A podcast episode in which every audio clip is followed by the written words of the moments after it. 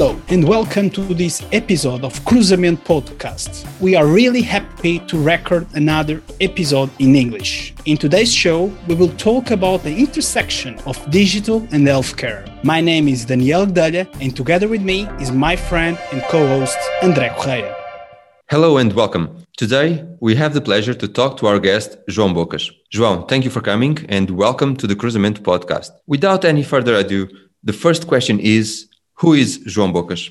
Hi, hello, and Andre and uh, uh, Daniel. Uh, many thanks for uh, having me. I'm delighted to be here. Uh, many thanks for the invitation, and I'm truly excited to be in a Cruzamento with you guys. So, um, what a question! Who I am? How can I uh, describe my myself and my life? Um, in the last 46 years in I'm going to try to do that in 46 seconds. So, well, I'm a Portuguese national based in the UK for the last 20 years. I have many passions, but um, uh, I would say sport, health, and technology are really my passions. In in Portugal, I work in sales for about nine years in different sectors. In and in UK, I've been heavily involved in professional sport and also in healthcare technology innovation for the last 20 years. But the last seven years, I've been heavily involved in digital health and wearables. So I'm looking forward to the discussions in um, in healthcare really talking about discussions in healthcare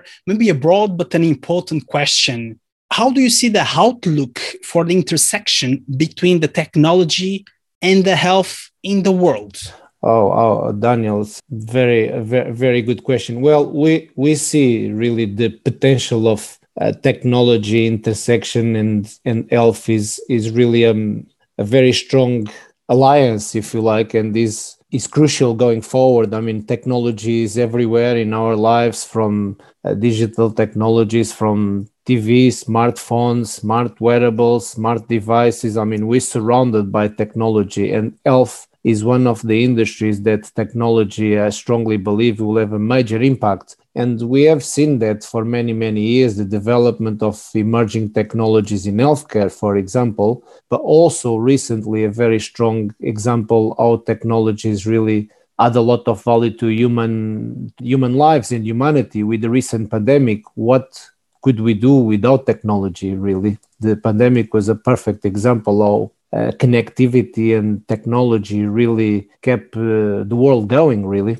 And João the, the portuguese national healthcare system was based on the english system so the so-called nhs can you please tell us what the nhs is in the uk and in your opinion what are the benefits of their investment in developing a digital and health ecosystem yeah, sure. Well, Andre, really a lot of similarities. Really, we are very fortunate, Portugal and United Kingdom, to have a nationalized uh, public health system that works and is actually of high quality i mean despite of many challenges and i mean healthcare is complex and is complicated and of course health systems are always evolving and changing and there are many issues around budgets and other things. But i would say very briefly to describe the national health system in uk i would say is um, slightly fragmented in terms of um, integration with technologies. Actually most people think the national health system is one organization, but are, there are actually over 200 separate identities that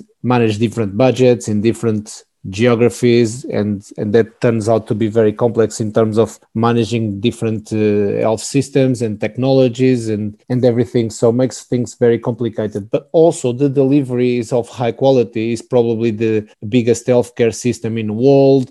And many countries actually see the national health system, the, the NHS, a very strong brand to follow and to try to aim for that quality of delivery. And uh, apart from being free, is actually is actually of high, high quality of health. And the national health system in here is is very similar to Portugal. is very reliable, is robust, and things work that's the main thing that's what you want to know as a citizen is that you can rely on a you can rely on a system that is that is very important yeah relying on the system. And in june 2020 you did an interview and you talk about some of the latest breakthroughs around wearables.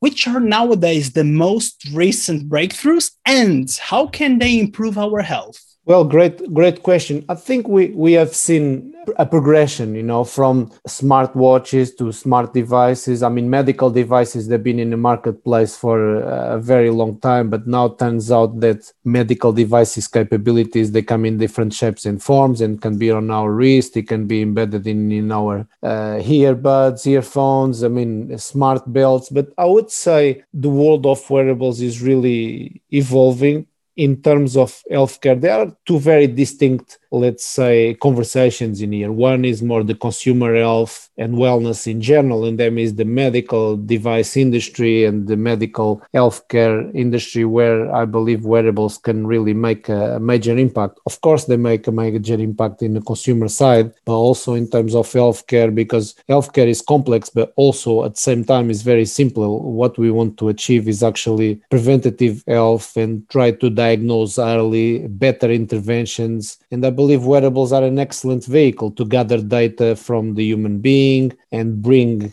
meaningful insights about health conditions from managing them to diagnose them to prevent them. I believe wearables are very very powerful. But there are many major developments and to play a bit of a devil's advocate in here now innovation has moved on so fast that now we're talking about the use of wearables without any devices for example, um, we're talking about spaces at home and smart home capabilities with the use of Wi Fi without even having any devices whatsoever. We can pick up data from the human being, from movement to vital signs without use of wearables. And that's a really a major breakthrough if we think about we are starting with wearables in healthcare and we're moving so fast that we're thinking about not even using them but gather the same type of capabilities and data intelligence they can provide. I think that's one of the major uh, breakthroughs going forward slightly controversial still because we haven't really cracked on the wearables wearables as such yet and we have the possibility of gathering the same data that wearables provide without using any devices. How about that?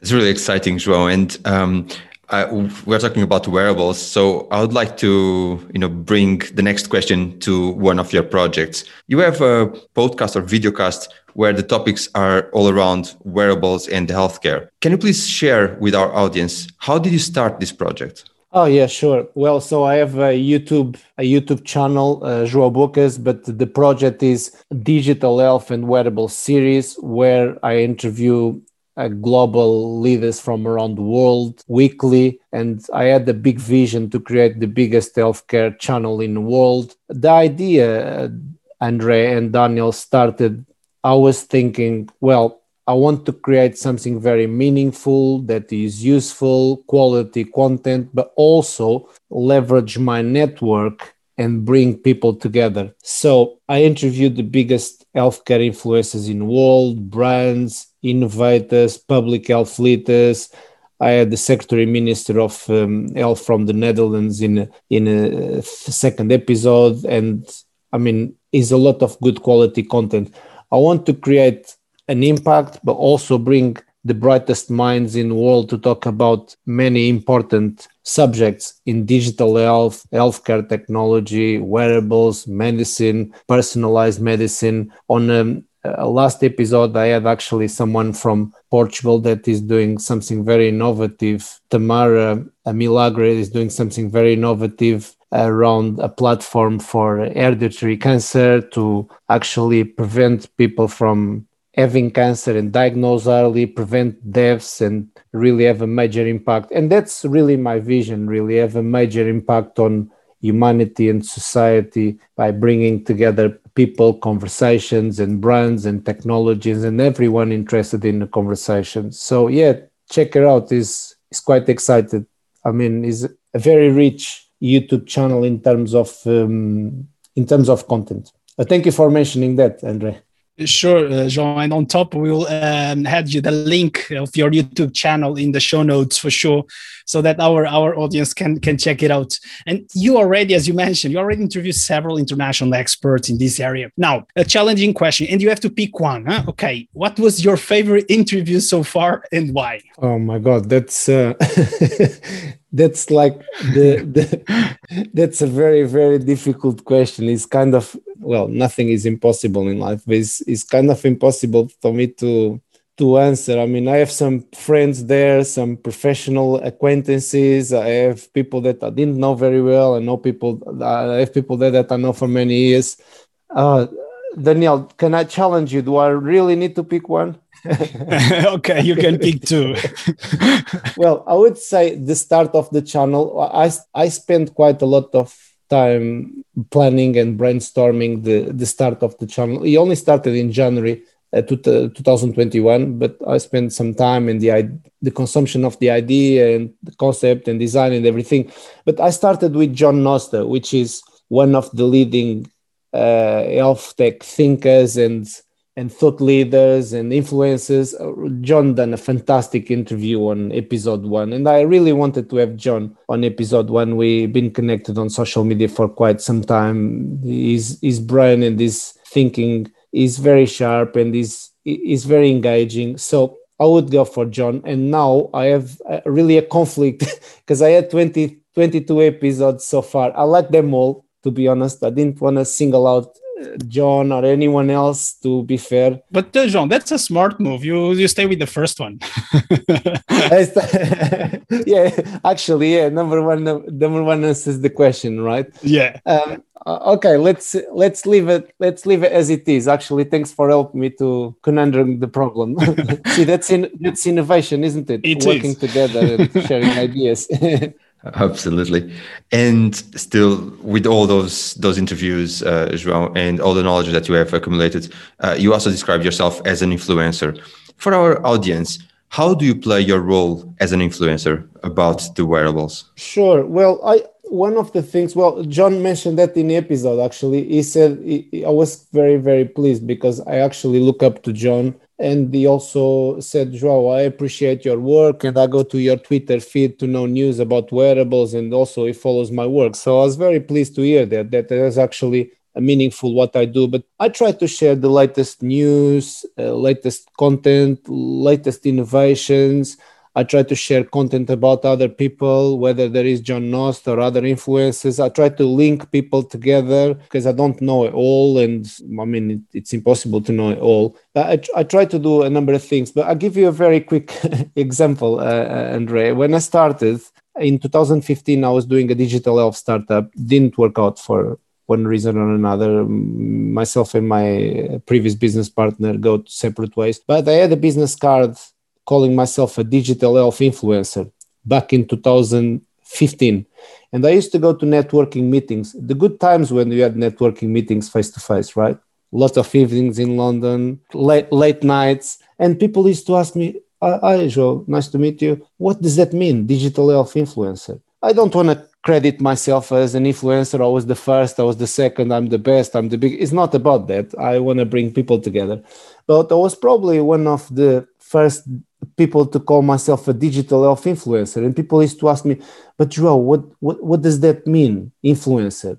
I said, well, you know, I share news, I link people together, I have a Twitter account, I, I do this, I do that. And, and even then was, was kind of a new, it was a new emerging word. It was a new concept. Now is an industry in its own right of influencers on Instagram, the celebrities and now everyone is trying to fight for status as an influencer. If you go on Twitter now, everybody's trying to be an influencer in some shape or form. So, yeah, I believe actually I've done something right.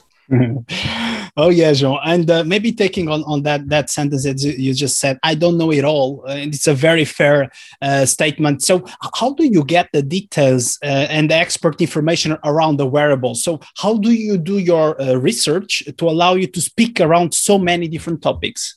Well, good question. I, I try to follow the news, for example, in terms of research, technology, health, healthcare is my area. I try to stay within that because it's my primary industry. I know things about other industries, but let's say healthcare is my is my focus. I follow the latest developments. I follow the startup world. I follow the big tech companies. I follow other influences.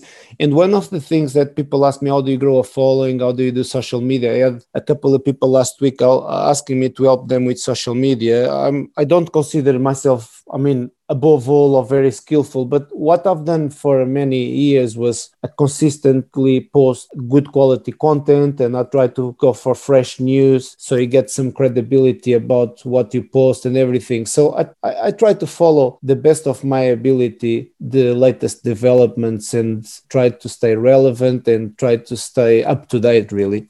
And Joe, let me change the course of the conversation for, for a little bit. You've mentioned earlier that you are a Portuguese citizen who has been abroad uh, for a long time now, but you also somehow follow the Portuguese ecosystem. My next question is about talent. What is your opinion about the Portuguese talent? Well, good question. I, I think we have really really fantastic talent. There are many well we already had some the proof is in the pudding as they said in england but we had already many unicorns come from portugal in different industries. There are many uh, digital health companies with portugal and us getting very very big. I think we are and even for example even in terms of research i've, I've done a keynote a while ago for a portuguese association and i was well, not surprised, but I was thinking there's so many like really talented people in Portugal, from researchers to clinicians to entrepreneurs to engineers, the tech world, the engineering world. We actually have a very powerful uh, source of talent in Portugal. And there are many examples of that. I mean, many startups go to Portugal to have head offices there and base the operations there. There is not a coincidence is because they can rely on talent and they find talent there out of universities in terms of technology business and other uh, very important skills. But we we without being controversial we have it all in in a sense you know we we have we really have talent in so many directions and sometimes it's probably underestim- underestimated if you are in portugal and if you look from the, an outside perspective, uh, Portugal is really rich, probably now in terms of GDP or, or or uh, minimum salaries, but is actually very rich in terms of skill and talent, really. Indeed, João. And uh, we talk about skills, talents, and you mentioned a couple of uh, unicorns. And often there is the word coming about inter- artificial intelligence, which is often mentioned when we talk about wearables, which is a uh, subject that you you mastered. So, how do you define those two topics? So, meaning artificial intelligence and wearables, and what are your views around this intersection? Yeah, thanks for the question, uh, Daniel. A very good question. I actually wrote a book chapter. I'm a co author of a book called 360 Healthcare, and I wrote a chapter for that book on um, uh, the combination of wearables and artificial intelligence would be the would be the game changer in healthcare. And that's my vision and my belief. Because a few years ago, let me give you an example. A few years ago, we had the technology, but we didn't have enough data. We didn't have enough data. We didn't have enough research in particular areas of medicine or personalized medicine or on some conditions. Now we have everything. We have the development of the technologies, we have the wearables, the capabilities, and we have a lot, a lot of data, which it could be an asset or it could be a challenge and a big problem. And that's where the conversion really comes in we need artificial intelligence and capabilities to draw a line which data is relevant to streamline processes to in the future just kind of scrutinize what data is relevant because wearables they produce let's say for example six or seven or eight data sets and you might only be interested in one or two as a doctor. And as as you know as a doctor you, you don't have any time to go through data and analyze patient by patient and go through tons of data. So the combination of artificial intelligence I mean, and, and wearables is very powerful. And one go hand in hand, I would see wearables collecting the data and artificial intelligence streamlining that process about really narrow down to what data is relevant and give less data and more meaningful insights, you know, and that's where the value really is. And uh, if there is a common word throughout the this whole conversation is wearables. So, João, one of our last questions: with so many wearables out there, what is your favorite one and why? Oh wow! What another very challenging question. I know we off camera and you, can't see my work um, desk at home. I'm at home talking to you, but my desk is full of wearables from smart rings to smart watches to different brands. And, and I remember five, six years ago, I was testing from Fitbits to Misfits to uh, Huawei Apple Watches. I mean, I, I really started five, six years ago to using these wearables and try them on and see what they get and doing lots of different things. I, I don't really want to go for a particular one, but I tell you my preference at the moment. I actually have an Oura ring which I've been following the Finnish innovator Oura for quite some time. And I thought, right, I really fancy a smart ring, but I was into minds. But they come out with a with the gold limited version, and I thought, right, I have to have one of those because it looks really good. and that's a different that's a different conversation. But I really like a trend in wearables that is fashion tech. So I have actually a gold ring that is a smart elf tracking ring that also looks good. But I would say I go for the Oura ring. Okay, so you have your pick. so, João, thank you so much for your time and availability. We really appreciate it. Also, thank you for sharing your thoughts about wearables and your podcast. I, I really found it super fascinating and interesting. And of course, all the best for your business. and maybe a, last one. Uh, well, that might be easy, but where can people find you online? Yeah, uh, well, on on Twitter, I'm wearables expert. On LinkedIn, just I mean, by my name, João Bocas. I, I'm also a CEO of a consulting company in healthcare called Digital Salutem. You can go on www.digitalsalutem.com to see what we do. But uh, I think um, easily found online. Thank you very much, João. Also, thank you very much, all our listeners, to have joined us for these episodes with João Bocas. Please let us know what you've thought about it over at LinkedIn, Twitter, or by email at cruzamento.podcast at gmail.com. All these details and a lot more will be available in the show notes or at cruzamentoPodcast.com. Thank you very much, and I'll see you later. See you later.